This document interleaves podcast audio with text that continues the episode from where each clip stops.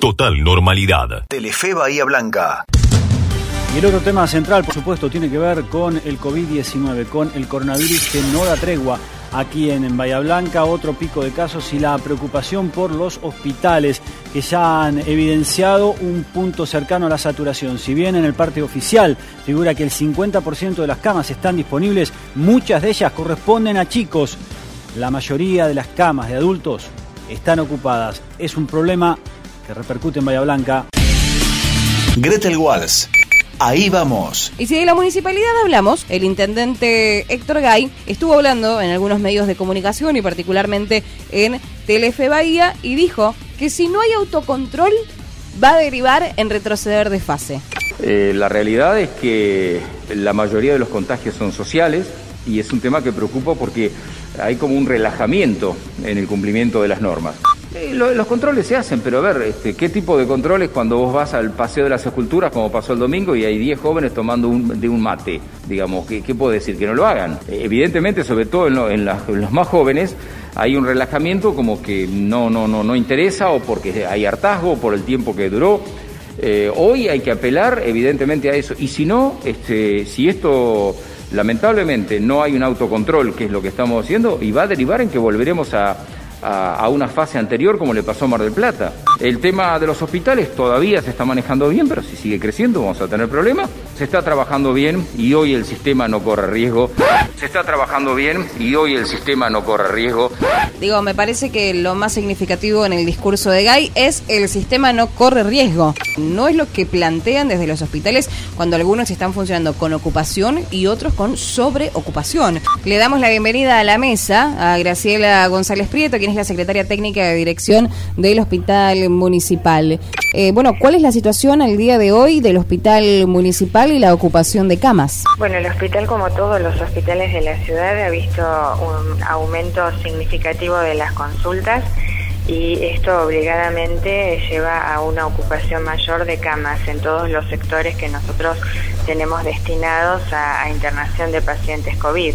En la terapia intensiva hay alrededor de un 70% eh, de ocupación y en la sala de clínica médica en el sector eh, COVID tenemos un porcentaje aproximado del de, eh, 80% de internación. En el área de consulta de, de los respiratorios agudos, también la consulta ha aumentado, eso obliga a tener que estudiar más cantidad de gente y de ese porcentaje que se tiene que estudiar, el 50% tiene positividad. Graciela, el intendente Héctor Gay ayer en una entrevista dijo que el sistema de salud no corre riesgo. ¿Esto es así? Nosotros no podemos decir que no corre riesgos. Estamos en una época del año en el que además de esta enfermedad hay otro montón de enfermedades que se reagudizan.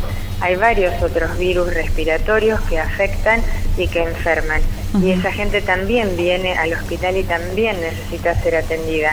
Entonces no podemos pensar en el funcionamiento de un hospital solamente en función de esa enfermedad. Existen otras que también requieren que trabajemos con la gente y que los internemos. Tomás Casela. Debe haber algún, algún error de comunicación, una falta de, diálogo entre la Secretaría de Salud y el Intendente Héctor Gay, porque, porque si no, eh, no, se explica que el Intendente salga a decir que, funciona bien el sistema de, salud, que el sistema no corre riesgo, mientras el eh, subsecretario de, de Salud dice que están tensionados los centros respiratorios, las guardias, bueno, ayer a la noche hablaba eh, en la Brújula 24 Ezequiel Juglard, quien es el jefe de epidemiología y además el subsecretario de Atención Integral de la Salud del municipio, hablando sobre la ocupación de camas y el crecimiento de casos. Vamos a escuchar. Y bueno, claramente, digamos, estamos en un ascenso, digamos, no estamos en una meseta de casos.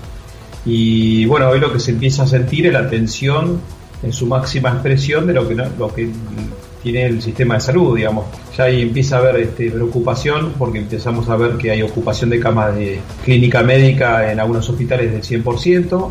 En el global, en Bahía Blanca, estamos hablando del 78%, pero bueno, en algunos hospitales es del 100%. La recomendación es no, no continuar con las aperturas. La recomendación es no, no continuar con las aperturas. A la licenciada Leticia mm, Seriani, eh, que es la subsecretaria de Gestión de la Información del Ministerio de Salud bonaerense. Gracias por atender a Siete Mundo. ¿Cómo está? Bueno, ¿cómo observan el panorama respecto de la pandemia en Bahía Blanca y en la zona?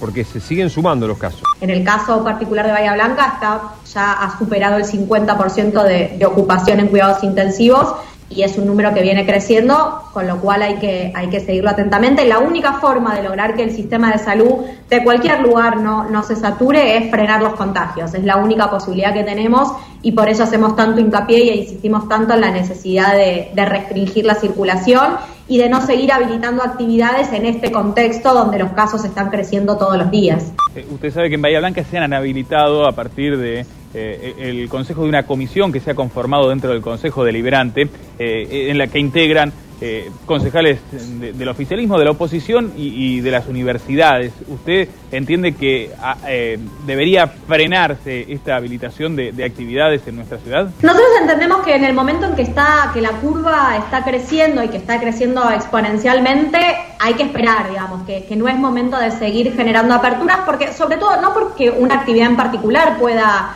pueda ser más o menos riesgosa, digamos que esa es una evaluación que hay que hacer con cada una y que en todo caso existen protocolos para eso, pero entendemos que en el momento donde los casos están creciendo, lo que hay que hacer es no aumentar la circulación. Total normalidad. Está Federico Susbieles en línea. Susbieles, buen día, Germán Salud te saluda. Buen día, Germán, ¿cómo estás? ¿Cómo andamos? ¿Bien? Un segundo, escucha ayer a esta hora qué decía eh, Guy cuando le hablábamos sobre unas declaraciones tuyas. No, no, no, pero a ver, eh, vamos a separar la- las cuestiones, vamos a los hechos concretos, Sí. no, a, no, no a lo que puede decir alguien que está en campaña permanente. Eh, Campaña permanente eh, se refería a ti. sí, la verdad que, bueno, lo, lo- lo escuché bastante nervioso al intendente.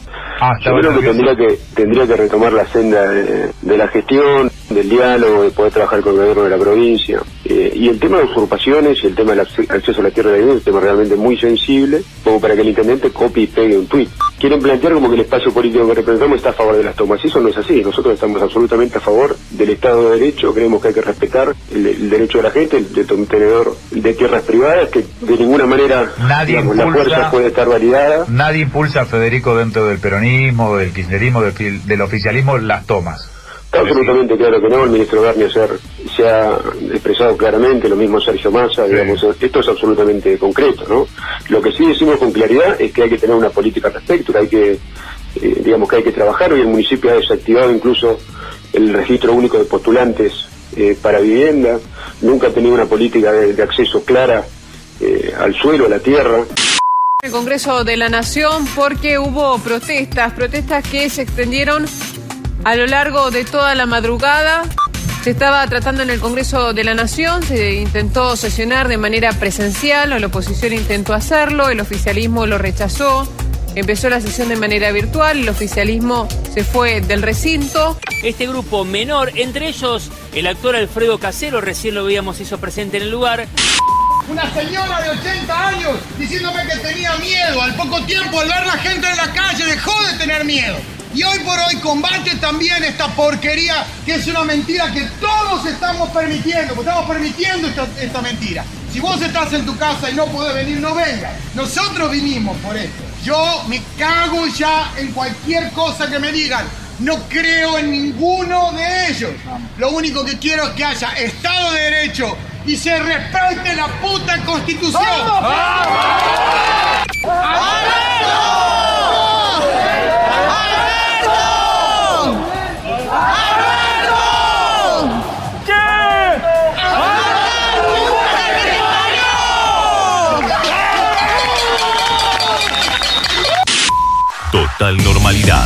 Voy a saludar al consultor político Durán Barba, que está en línea con nosotros. Eh, Durán Barba, hablando de peleas, Alberto Fernández dijo, nunca más me voy a volver a pelear con Cristina Fernández de Kirchner. ¿Eso es bueno o es malo? Un país presidencialista no puede tener dos presidentes. Eso termina siempre, analice usted la historia, en un lío. Y es más grave todavía. No puede tener un vicepresidente más poderoso que el presidente. Eso termina mal, porque los países presidencialistas tienen una autoridad. Lo que parecería en la última etapa es que eh, Alberto ha perdido mucho poder, está mandando a la vicepresidenta y eso no lo entiende nadie. Mira, hay eh, información de, de último momento. Audio Canal 7 Bahía. Que, que tiene relación con, con el caso de Facundo. Acaba de confirmar el doctor Pereto, la jueza confirmó que es el cuerpo de Facundo Astudillo Castro. Este, esto nos envía eh, el doctor Luciano Pereto, uno de los abogados de Facundo. Insistimos, era Facundo. Las querellas de Cristina Castro informan que después de la audiencia realizada de manera remota esta mañana, la jueza María Gabriela Marrón confirmó que según el cotejo de ADN realizado por el equipo argentino de antropología forense, los restos encontrados el 15 de agosto en el Cangrejal, en la zona de Villarino Viejo, corresponden con la identidad de Facundo Astudillo Castro, el joven que estuvo desaparecido desde el 30 de abril. Vamos a ampliar esta información, pero es el dato que... El adelanto que se estaba esperando, eh, la, la confirmación para la madre de Facundo, saber que esos restos hallados pertenecen a su hijo. Eh, un parte fundamental esto en la investigación para saber qué pasó con este eh, joven que cumplió hace algunos días 23 años. Total normalidad.